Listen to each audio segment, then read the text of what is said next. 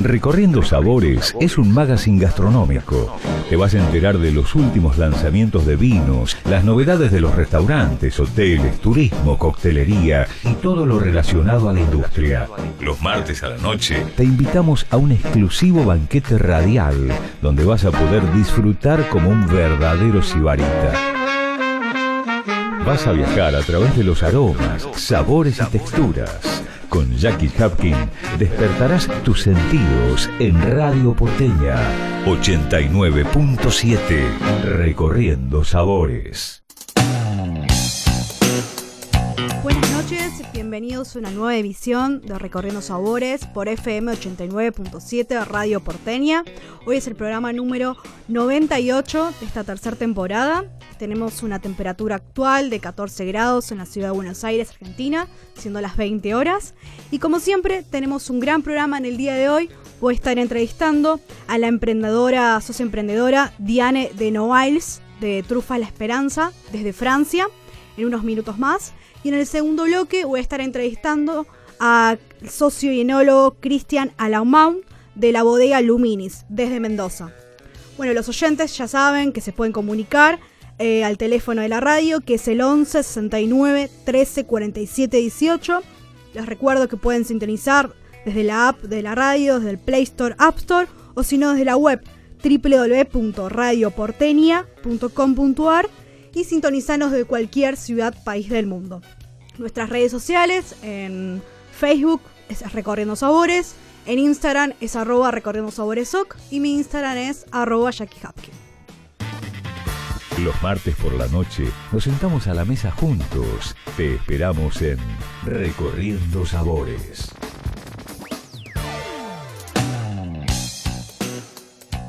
En esta oportunidad les traigo un recorrido en copa.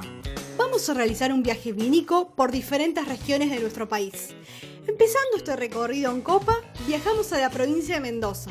Les sugiero probar los espumantes y vinos blancos hechos en familia de los Anse. Para conocer más de estos espumantes y vinos blancos que marcan tendencia, pueden ingresar a su Instagram, arroba los espumantes, y en Facebook los pueden encontrar como Los Anse. Seguimos en Mendoza y nos vamos a la región de San Rafael, con la bodega Yacarini. Fue fundada en el año 1903, donde cada uno de sus vinos relatan una historia única. Conocí más ingresando en su web www.bodegayacarini.com.ar y en redes sociales los pueden buscar como arroba bodega.yacarini. Siguiendo con este viaje en copa, nos vamos a la provincia de La Rioja, al Valle de Famatina.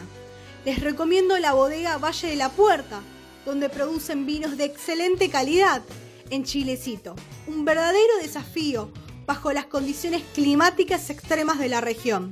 Para más información pueden ingresar a www.valledelapuerta.com o en redes sociales los pueden encontrar como arroba bodega Valle de la Puerta. La comunicación se encuentra a cargo de Agencia Trade. En redes sociales los pueden encontrar como arroba agencia Trade Press. Continuamos con este viaje vínico y nos vamos a la provincia de San Luis, con Bodega Los Coros. Producen el 100% de sus vinos en viñedos propios. Encontrarán un terroir único por sus sierras y llanuras. Para más información, ingresa a www.loscoros.com o en redes sociales los pueden buscar como arroba bodega los coros. Y volvemos a la provincia de Mendoza, a San Rafael, donde les sugiere una propuesta innovadora. Son vinos con un nuevo paradigma de elaboración. Los cortes son poco ortodoxos están creados a partir de varietales atípicos, en equilibrio imperfecto, encontrarás una propuesta diferente, donde buscan conectar con la tierra, intentan honrar los valores de la naturaleza que se expresan en todo el universo. Actualmente cuentan con blend de criollas, blend de argentinas y blend de tintas. Son vinos naturales con mínimas intervenciones. Para más información pueden ingresar a su página web www.equilibrioimperfecto.com o en redes sociales los pueden buscar como arroba equilibrio imperfecto. Seguimos en la región de Mendoza y les sugiero probar los vinos de la bodega Luminis, donde elaboran vinos con un gran sentido del lugar. Son vinos que reflejan lo más claramente posible las regiones o apelaciones de donde provienen las uvas de viñedos que cultivan. Tienen como filosofía enológica que cada viñedo relate su propia historia, donde expresan sus regiones y las particularidades de la zona de los vinos que elaboran. Para más información pueden ingresar a www.luminis.com.ar o en redes sociales los pueden buscar como arroba vinosluminis.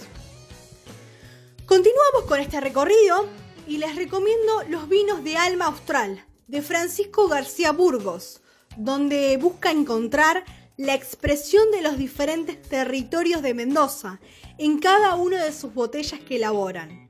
Tienen como identidad la expresión de la fruta, frescura y elegancia que identifica a los vinos de Alma Austral.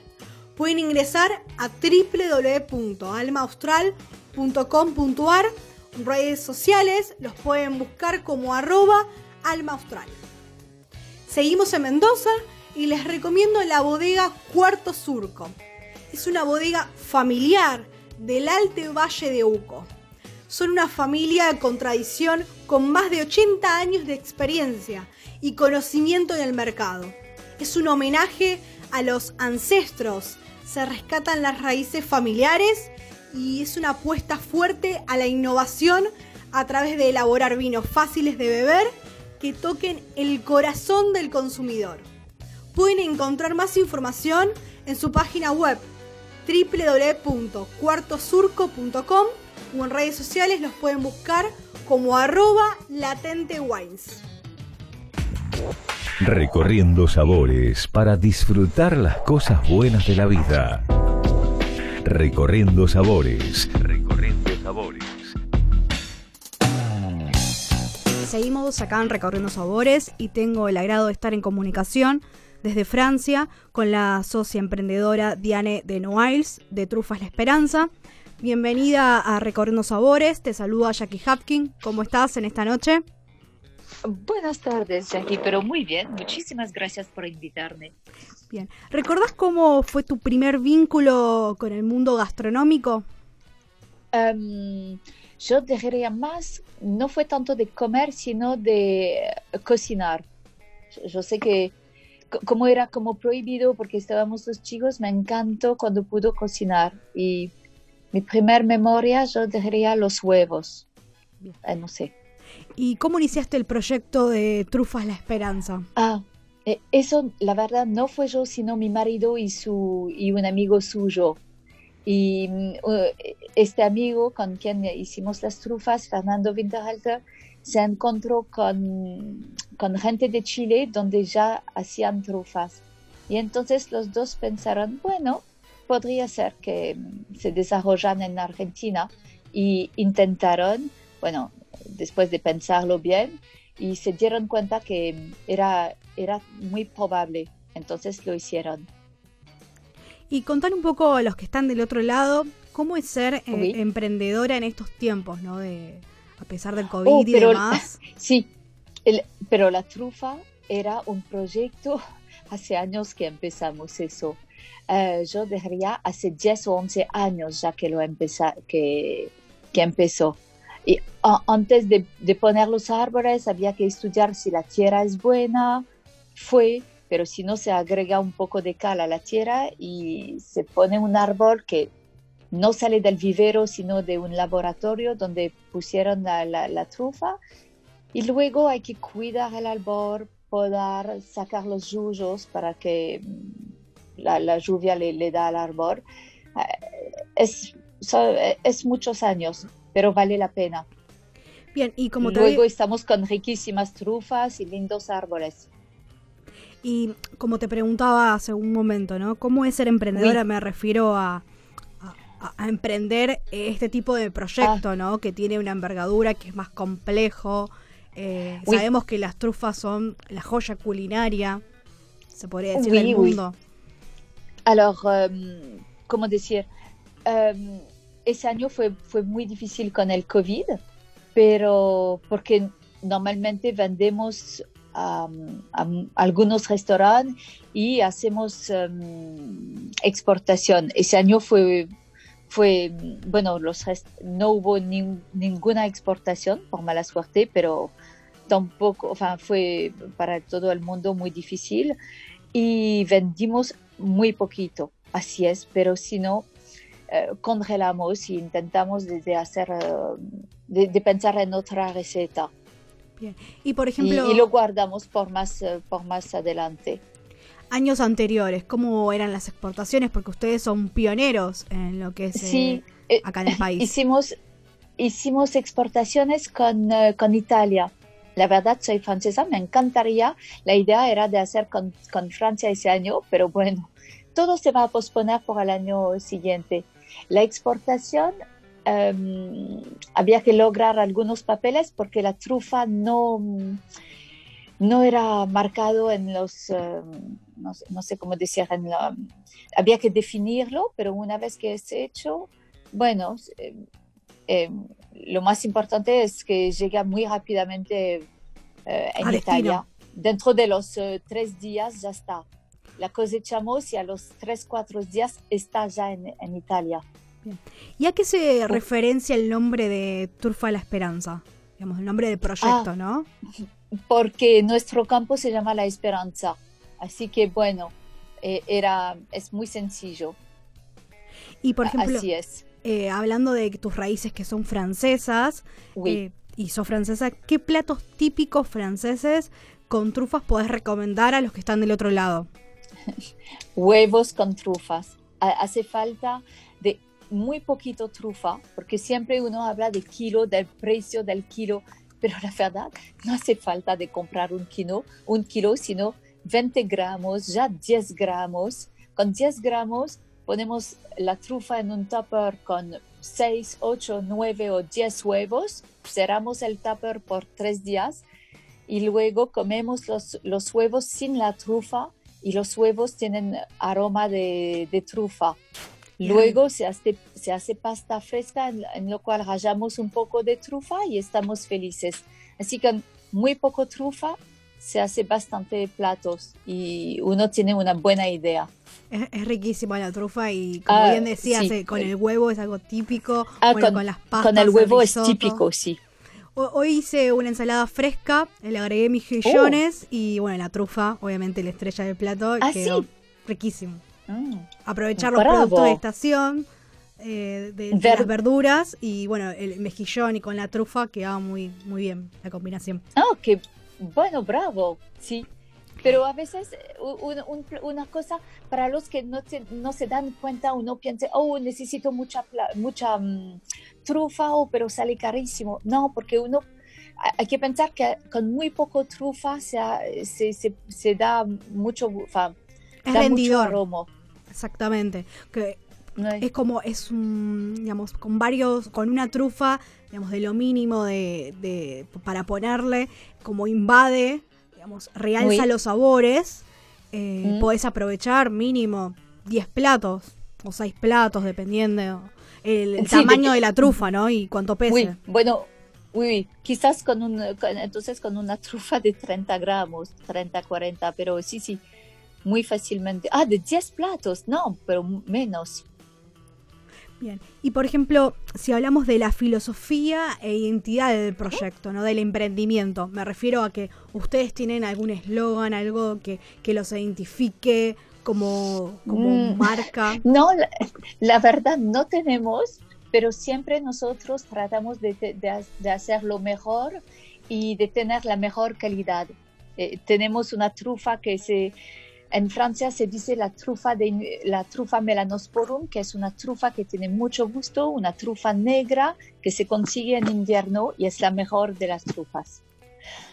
¿Y qué factores? Nada que ver con la trufa blanca, Claro, es totalmente diferente. trufa negra se puede eh, producir, por eso tenemos una producción en Argentina, no es salvaje y tiene mucho gusto y mucho aroma. Y por ejemplo, ¿qué factores tenés en cuenta a la hora de saber cuál es la trufa, digamos, de calidad? Ah, Alors, para tener una trufa de calidad ya tiene que tener aroma, pero eso se olfacta enseguida, tiene un, un, un, olor muy fuerte. Luego también hablamos de una forma un poquito linda y que cuando se saca la trufa a veces hay un pedazo que tenemos que, no sé, se, no que se quedó, pero un pedazo feo lo cortamos. Una, una trufa linda de primera calidad es homogénea, em, es forma linda, entera y con mucho aroma. ¿Y cómo es el tratamiento? puede ser, perdón, una, trufa de primera calidad puede ser de 10 kilos hasta 120, hasta 200, hasta 300, porque tuvimos de cualquier em, eh, gramos nuestras trufas. Se van sorprendiendo, se van sorprendiendo ahí en el momento cuando van buscando, cuando van hallando las trufas, ¿no? Sí, nunca se sabe, se ve, pero al momento de sacarlo, porque se ve nada más que el tope, ¿no? Cuando excavamos un poco, pero al momento de sacar nunca se sabe si es 380, 40, bueno, 10 gramos se ve que ya es pequeña, pero entre 80 o 200 nunca se sabe bien. Bien, como bien decía, em, ¿cuál es el tratamiento de, la conservación de esta trufa, no? Para los que no saben del otro lado, bueno, compran la trufa, ¿no? Acá en Buenos Aires ah. o en el interior y demás. Y dicen, bueno, capaz que me sobró un poco, ¿cómo la conservo? ¿Cómo es este, este tratamiento, no? La idea, cuando uno se, se mm, compra la trufa, se compra ya muy fresca, porque normalmente no, nosotros la cosechamos, digamos, un miércoles, el viernes ya o el sábado está, está en Buenos Aires, digamos, para la venta, se, se con, alguien la consigue y para guardarlo un poco, pero la idea, una vez que uno lo compra, es comerlo en los 10 días y no guardarlo, y no, y no se puede guardar por, eh, por dos semanas o tres semanas. Se guarda en un tupper con un poco con arroz o con papel de cocina que absorbe la humedad y en un tupper cerrado en la heladera, por supuesto. Bien. Y, por ejemplo, ¿utilizas alguna técnica en particular a la hora de, como bien decías, de la técnica y demás? Eh, no sé, ya sea a la hora de la cocina, ya sea en cocina mm, francesa o algo, em, para realzar los sabores. Alors, no, una vez con un amigo hicimos una salsa con trufa, pero al final, eh, por suerte, como soy productora, bueno, es fácil de tener trufas y entonces lo más sencillo es rallar con una mandolina, pero muy, muy fina. Porque eso es, lo, eso es el único, mm, yo diría, o, o si no, con un cuchillo muy afilado se, corta muy finito y se, se echa encima de, cualquier plato, de los huevos eh, revueltos o de, o de la pasta. Eso es lo mejor.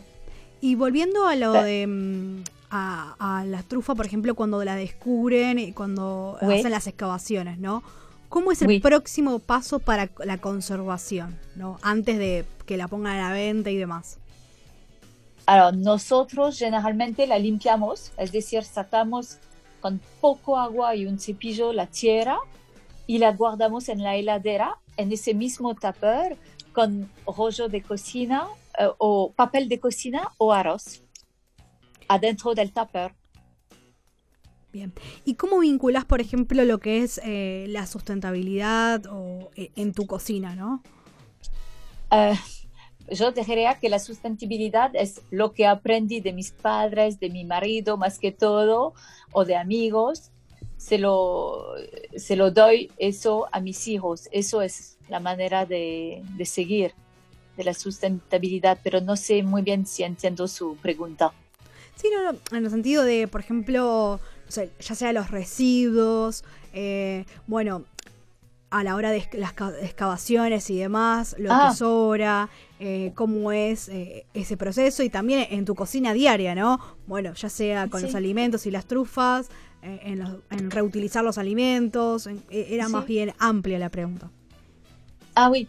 Uh, si no, bueno, con los residuos de, de, trufa, por ejemplo, guardamos los pedazos, lo mezclamos con manteca y, bueno, tenemos una manteca trufada, pero excelente, que puede, con un huevo pasado al agua, un poquito de pan uh, tostado y, y, esa manteca con el huevo, es excelente. Se guarda los pedazos para, para tener otra, otro plato, digamos. Y algo, hablando de los platos, ¿no? Algún plato que vos, que sea de tu autoría, ¿no? Que sea como más bien elaborado, ahora que estamos en el momento acá en ah. Buenos Aires de la cena, que son las 20 horas, que digas, bueno, esta es mi receta eh, de que no falla, que es emblemática, eh, para que los realicen del otro lado. Uy, para mí es el huevo pasado al agua, que, que ya fue en ese tupper con la trufa eso sale siempre fantástico. Se cocina 3 minutos, 50 segundos el, el, huevo pasado al agua y se come sin trufa, es excelente. Eso de entrada, luego pasta fresca con, uh, con trufas ralladas encima y ya está.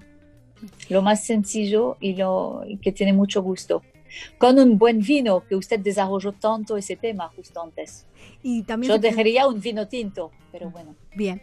Eh, y también si tenemos que recomendar algún vino del mundo o algún vino francés, ¿qué, um, podría ser? Ya que ustedes también tienen um, excelentes vinos. Un, ah, un excelente vino francés o un excelente vino uh, argentino. No, no, tengo, no tomo tanto, pero excelente vino, no sé, un vino de mm, Bordeaux, ¿no? Alguna perdón. Sí sí no alguna me refería a alguna cepa alguna región en particular. Ah, eh, en Francia es lo que lo que usted describía en los últimos vinos que, que, usted proponía un blend. En Francia verdad que ahora se habla mucho de cepas de eh, como decía usted um, los terroirs de cepas. oui terroir de Bordeaux o de Bourgogne que son más livianos quizás pero en Francia se habla de blend, es más un chateau, una propiedad que da su nombre a un vino. Nunca sé de si son eh, Merlot o, Pinot Noir o no sé qué. No era más que nada para combinarlo, maridarlo, acompañarlo, algo uh, que yo diría con un vino tinto. perfecto. Rico, no sé. Y un mm. consejo que, que le quieras brindar a los que emprenden en estos tiempos, desde tu experiencia? Oh, hay que intentar y que tengan fe, porque en Argentina todo crece. Bien, eh, ¿recordás los locales en Buenos Aires donde podemos encontrar eh, esta joya culinaria? Um, alors, hoy día yo sé que no hay más porque ya se acabó la temporada, la cosecha, digamos. La, la última cosecha fue principio de agosto, así que yo sé que hoy no hay más y además ese año costó muchísimo para vender. Eh, yo, sé que Sebastián Fuyard hizo un programa por, por la red con, eh, con, las trufas, pero si no, no sé muy bien. No le puedo decir porque hoy ya no tendrían que tener mitad de septiembre, no hay más. Bien, bueno. O si no es, con, o si no es congelada, que tampoco es malo, pero... Ahí podemos encontrar... Pero es mejor, sí, se pueden conseguir eh, trufas congeladas si llaman em, nuestra comercial. Bien. Eh, ¿Quiere recordar las redes sociales, eh, el oh, sitio web? Sí, tenemos un sitio web, por supuesto, www.trufaslaesperanza.com, perdón. Facebook, Trufas la Esperanza. Instagram, arrobas Trufa la Esperanza. Y si no, si, quieren, eh, si tienen ganas de, de, conseguir em, trufas, llámanos, llaman a la señora María Samaniego, um, perdón, 54, lo digo desde, desde Francia, 54 911 51 45 09 06. Bien, bueno, eh, le agradecemos mucho la comunicación, Diane. Mm. Y le Muchísimas gracias, Jackie. Y le esperamos en Buenos Aires cuando pase todo esto, ¿no? Oh, Así podemos deleitarnos con algún, ya sea preparar o, ambas, algún plato, ¿no? Sí, me encantaría. Nos vamos con un brindis virtual. Muchas gracias. Ah, muchísimas gracias. Hasta luego.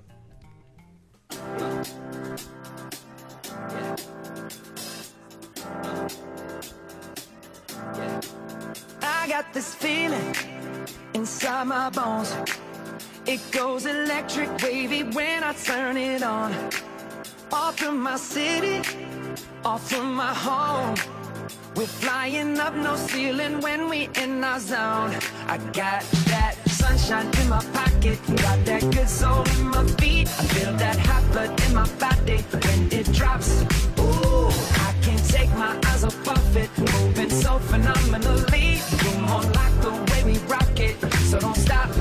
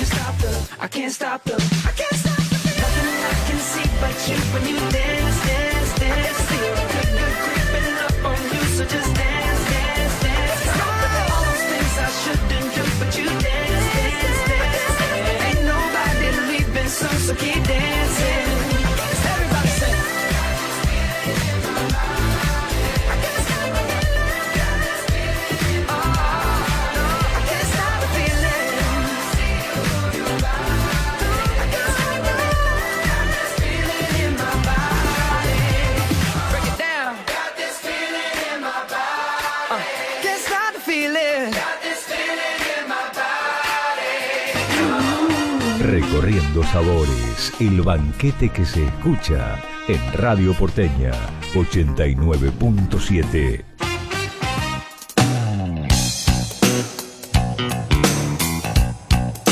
Hacemos un viaje de sabores y vínico donde les sugiero que me acompañen probando por diferentes geografías vitivinícolas. Vía Blanca Terroir Serie Chardonnay de la bodega Iacarini, ubicada a las paredes de la región de San Rafael, en la provincia de Mendoza es un vino ligero y agradable. Lo acompañé con una ensalada fresca, con mejillones y trufas de arroba trufas la esperanza. Son los primeros productores de trufas negras, donde prima la calidad y excelencia.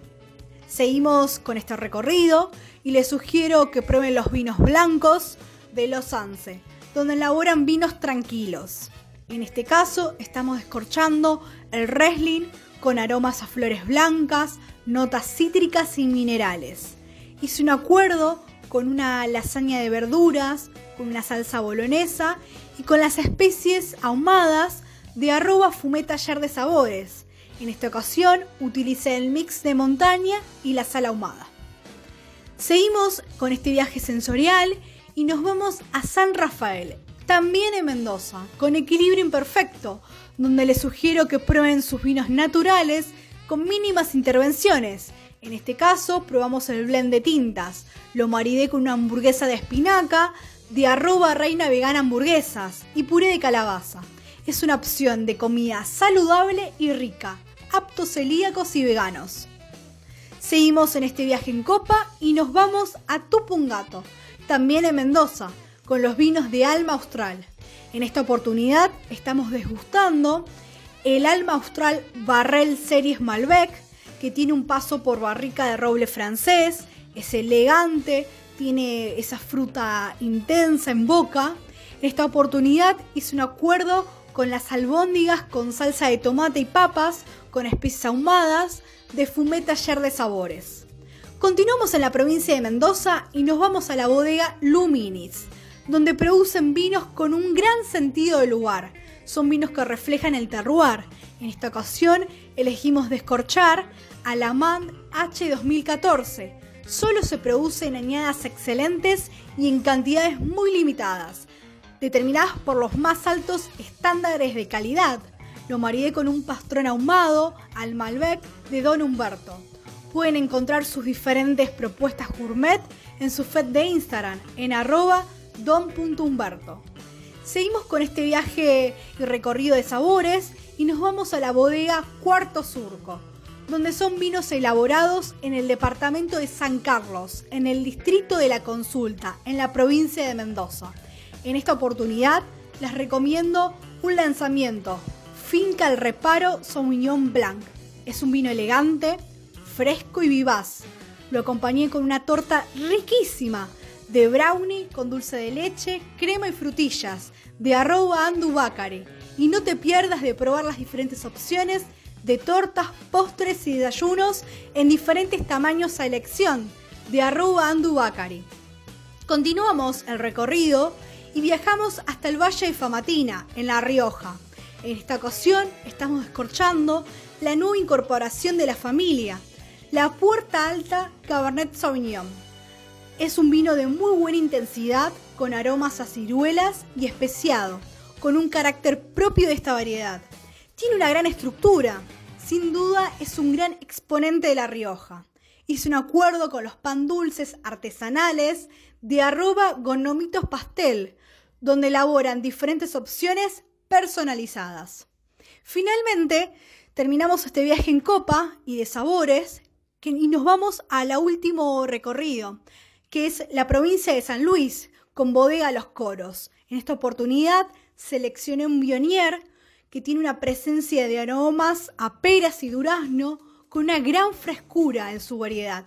Lo acompañé con los diferentes productos de Próspero Velasco, donde trabajan con ingredientes nobles sin ningún aditivo. Recuerden siempre beber un vaso de agua por cada copa de vino. Bien, es una copa de vino y un vaso de agua. Y así es más fácil hidratarse y hacer un consumo responsable. A disfrutar, salud. Recorriendo sabores para disfrutar las cosas buenas de la vida. Recorriendo sabores. Seguimos en Recorriendo Sabores, siendo las 20 y 34 minutos, y tengo el placer de estar en comunicación desde Mendoza con el socio enólogo Cristian Alamán de la bodega Luminis. Bienvenido a Recorriendo Sabores, te saludo a Jackie Hapkin, ¿cómo estás? Hola Jackie, buenas noches, hola a todos, ¿cómo están? Bien. Bueno, para poner un poco en contexto a los oyentes y, que conozcan más de la historia de, Luminis, eh, ¿cuáles fueron los comienzos de la bodega? Bueno, nosotros, nuestros comienzos van por allá por el 2003, cuando éramos bastante mucho más jóvenes y, empezamos con esta locura y haciendo unas pequeñas producciones, intentando eh, cultivar todos los viñedos que teníamos por nuestras familias y a partir del 2009 Martín, mi socio y yo nos dedicamos full time a nuestro proyecto. que es un pequeño proyecto de bodega ubicado en Lulunta, en Maipú, acá en Mendoza. ¿Cómo definirías el, estilo de, los vinos, la filosofía e identidad? Bueno, mira, nuestra bodega y nuestro proyecto fue concebido hace mucho tiempo en nuestra mente, tratando de buscar los mejores lugares que podíamos encontrar para, cultivar nuestras viñas.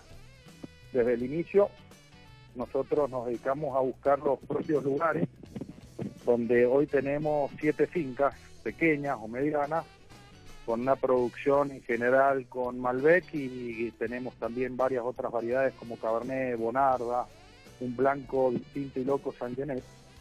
Y eso le da la impronta a nuestros vinos. Nosotros buscamos vinos del terroir que se identifiquen mucho con el lugar donde nosotros trabajamos, donde vivimos, donde hacemos.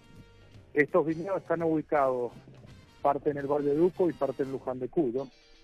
Y dentro de estos lugares tuvimos la suerte que tanto la búsqueda de nuestras fincas como las familias nos vino muy bien, porque en el Valle Duco estamos en El Cepillo, en Altamira, en La Consulta, en El Peral, y en Luján de Cuyo tenemos una en Carrizal, una finca en Lulunta y tenemos también otra en Pedriel.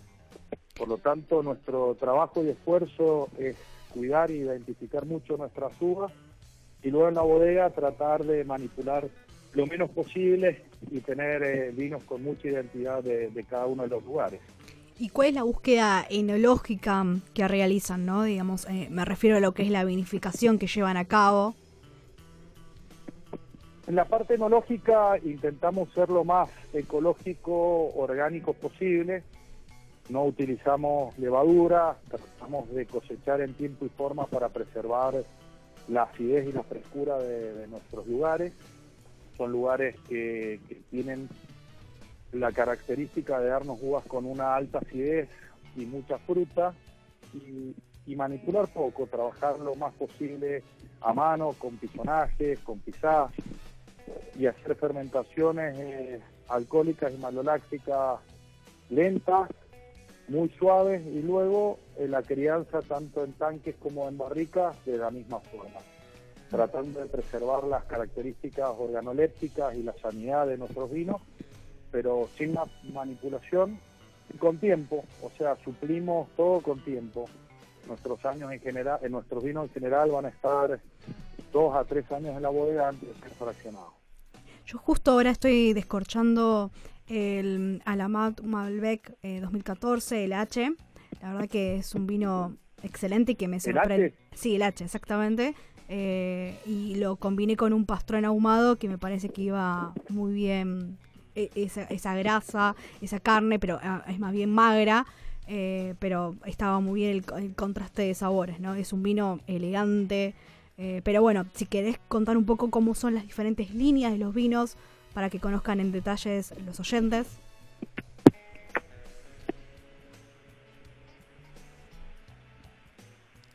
Sí, bueno, vamos a retomar ahora en unos minutos más eh, la, comunicación de, con Cristian Alaumau, que bueno, esta bodega eh, eh, se podría decir que es especialista en los que es en los vinos de terroir, porque tienen vinos de paraje Altamira, en, perdón, en, Altamira, en Luján de Cuyo, en lo que es Pedriel, bien.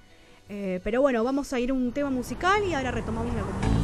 I understood loneliness before I knew what it was. I saw the pills on your table for your unrequited love. I would be nothing without you holding me up. Now I'm strong enough for both of us, both of us, both of us, both of us.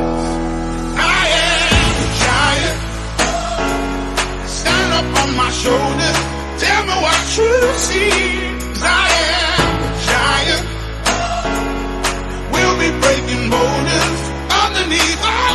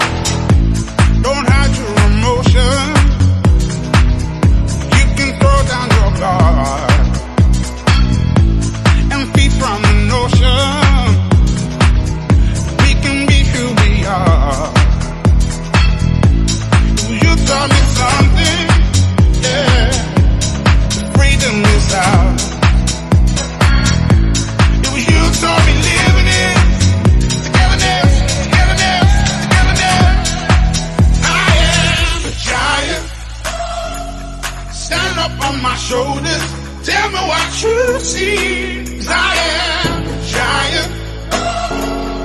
We'll be breaking borders underneath our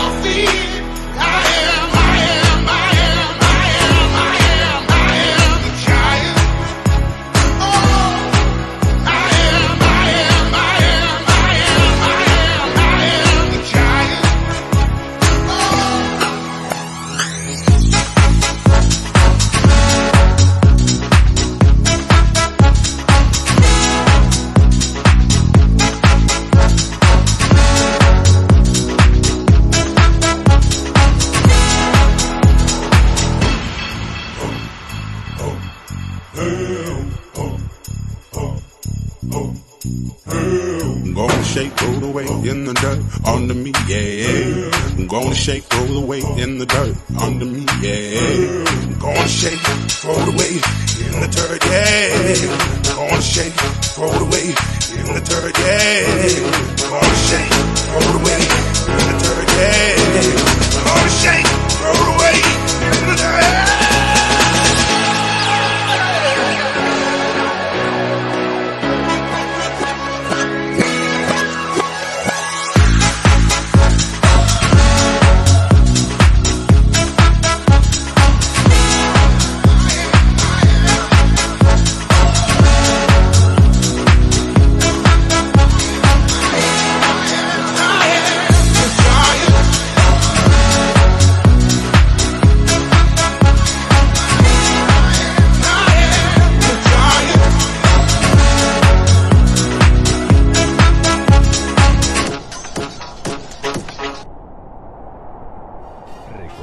Sabores, el banquete que se escucha en Radio Porteña 89.7.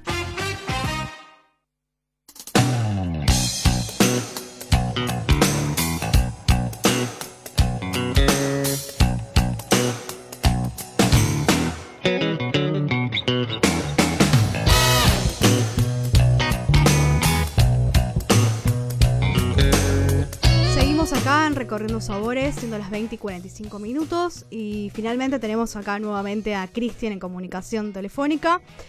Eh, retomando un poco el tema que había quedado de las diferentes líneas de vinos eh, que tienen actualmente hoy en Alamount y en Luminis. Cristian, ¿me escucha? Sí, Jackie, ¿qué tal? Sí.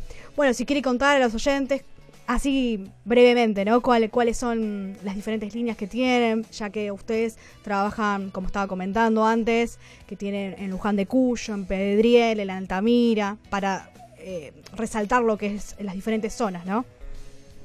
Mira, nuestras dos marcas son Luminis, como se llama la bodega, y Alamán, que es mi apellido, y lo que tratamos de hacer es todo lo que es la línea Luminis va para eh, lo que es Luján de Cuyo y eh, todo lo que es Alamán para el Valle de Uco.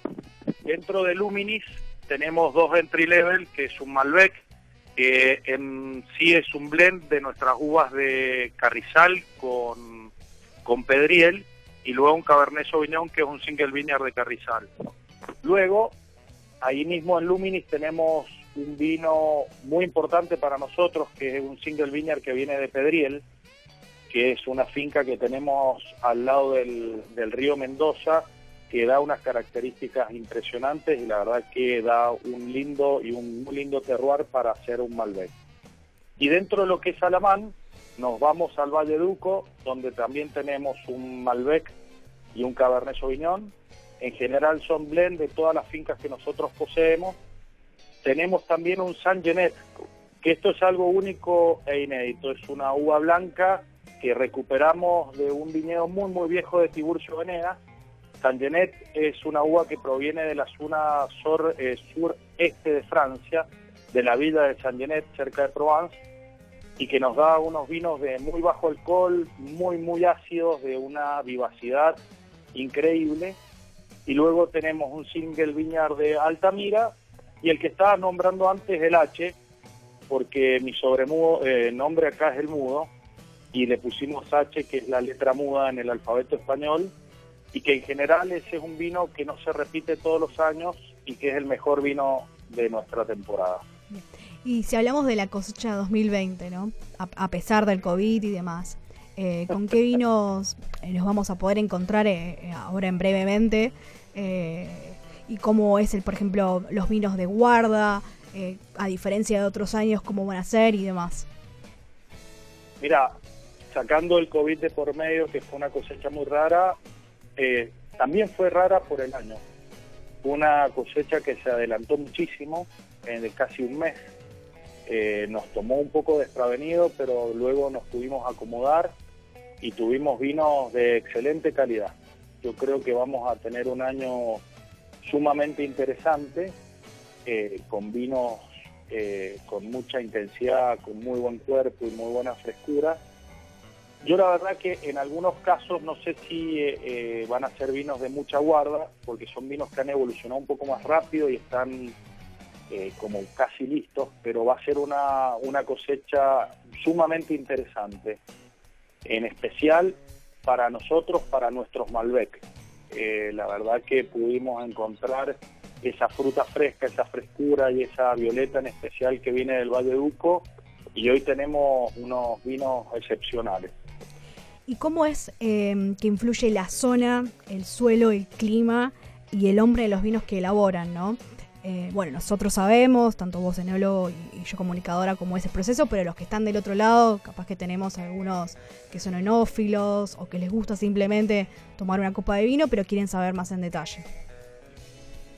Mira, eh, en especial en nuestros vinos o todos los que provengan de bodegas pequeñas como las nuestras, la impronta del lugar es sumamente importante porque lo nuestro depende de muy pequeñas producciones donde el terroir o el terreno es todo. Mira, eh, depende mucho y hay, y hay ejemplos muy claros dentro de nuestras líneas. Nosotros generalmente hacemos degustar a la par nuestro Malbec de Pedriel con el de Altamira.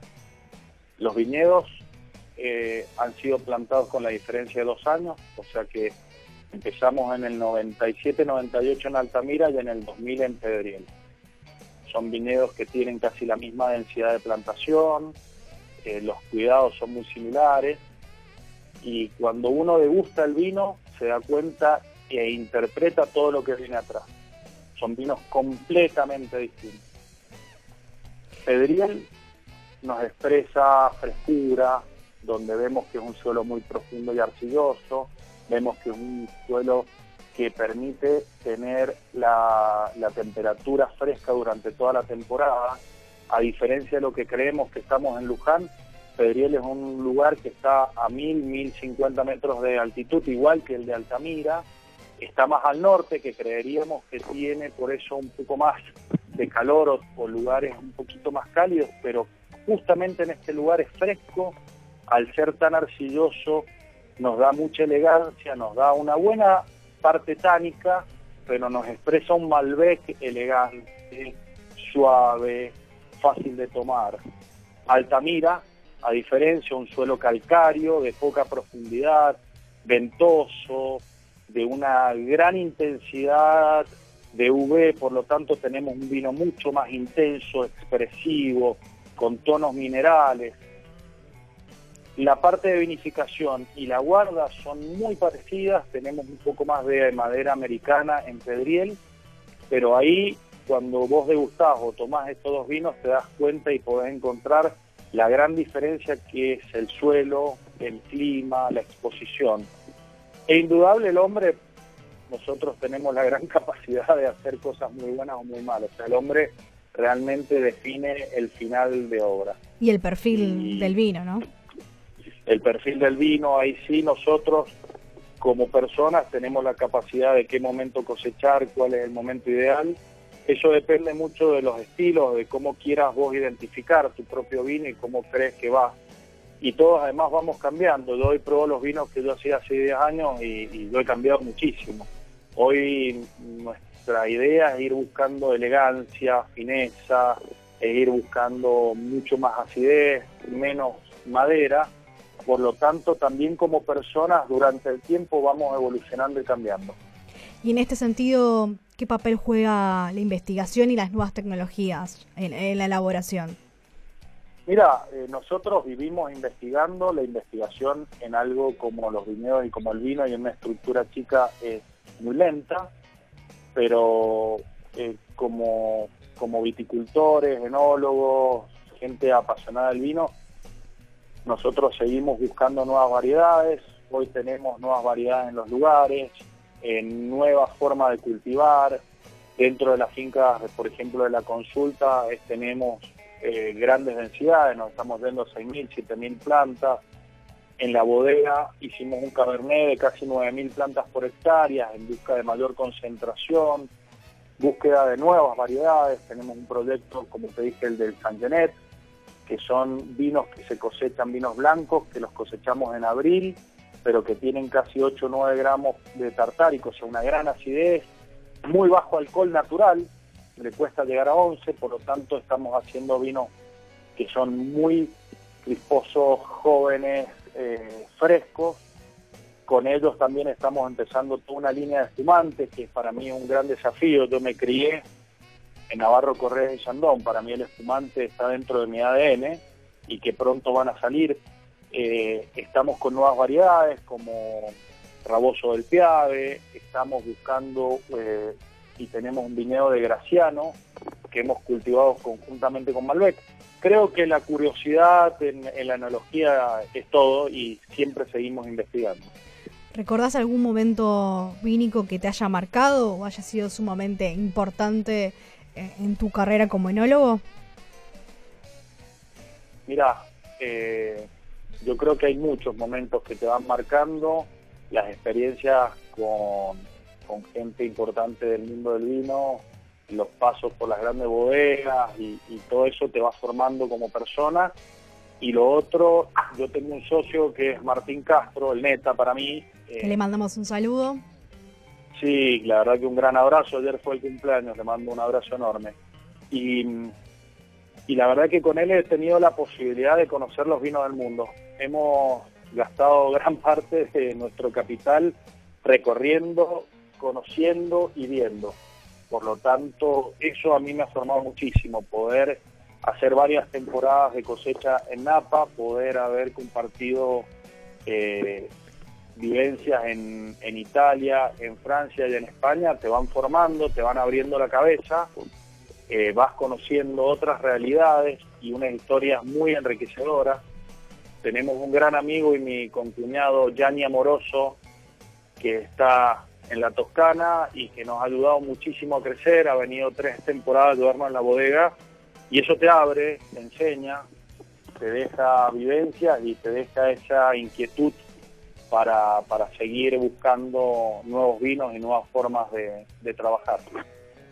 Bien. ¿Cómo ves posicionada lo que es la Argentina en, en materia vitivinícola, ¿no? Comparado, por ejemplo, no sé, a otros países de América Latina o, o bien países del viejo mundo. Mira, yo tengo la, la posibilidad de viajar tres o cuatro veces por año eh, por la parte de distribución y, y realmente también eh, tener mucho tiempo con gente del vino y, y con gente de otras bodegas, la cual trato de ayudarlos en las cosechas y estar muy cercano. Y también tenemos un pequeño proyecto en Chile. Yo creo que comparando todo esto, la Argentina ha crecido muchísimo.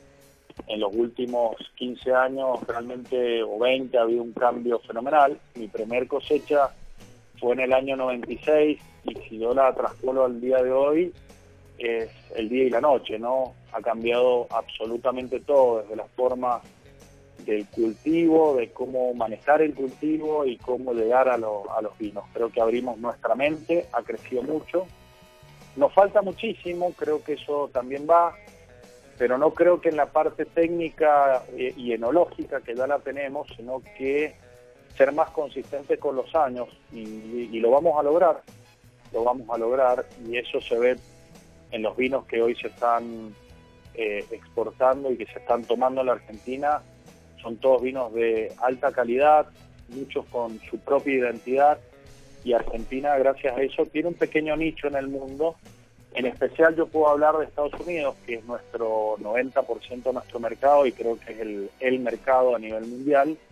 Tenemos nuestro pequeño espacio, pero hay que seguir y seguir siendo consistente en cuanto a la calidad, en cuanto a los precios y a la forma de venta. Creo que ahí nos queda mucho por recorrer. En Buenos Aires y en el interior del país, ¿dónde podemos encontrar eh, los vinos de la bodega Luminis? Mira, nosotros hace cuatro o cinco años decidimos vender todo eh, solo online eh, en Argentina. Y la verdad que hoy te puedo decir que ha sido una linda decisión y una gran decisión.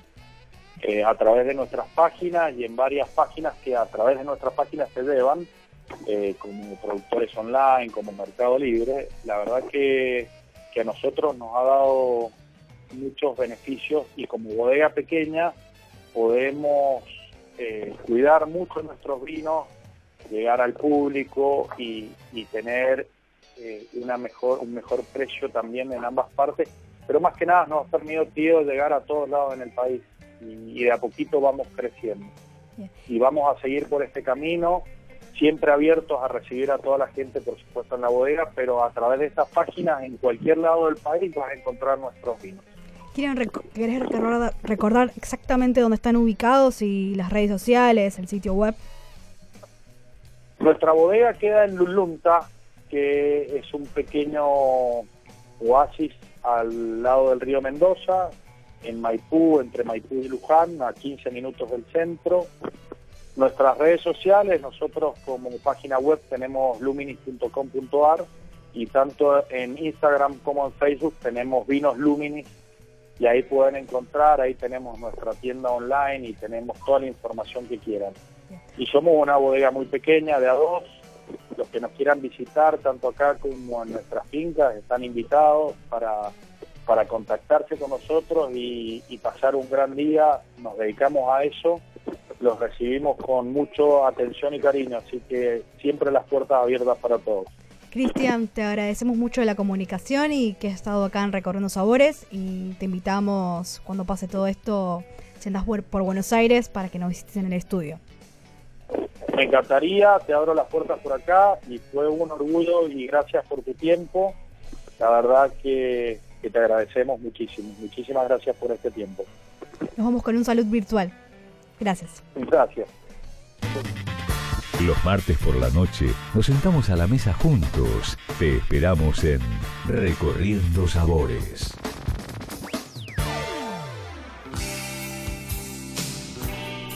Seguimos acá en Recorriendo Sabores y mm, en esta semana tan particular de que ya empezó en realidad esto del Negroni Week 2020, que es del 14 al 20 de septiembre, eh, tendríamos que festejar con un Negroni eh, para fomentar también eh, y ayudar también a los bares y a los bartenders que, que están en una situación complicada, pero bueno, que van a salir adelante, ¿no? Así que bueno, si tienen la oportunidad de hacer un Negroni, brindemos por aquellos que nos han hecho alguna vez en algún bar eh, eh, un Negroni particular o alguna reversión. Y, y si no, disfrutemos de un Negroni simplemente para experimentar, ¿no? Que es un clásico de todos los tiempos. Nos vamos, nos reencontramos el martes que viene acá en Recorriendo Sabores. Mi nombre es Jackie Hapkin. Salud.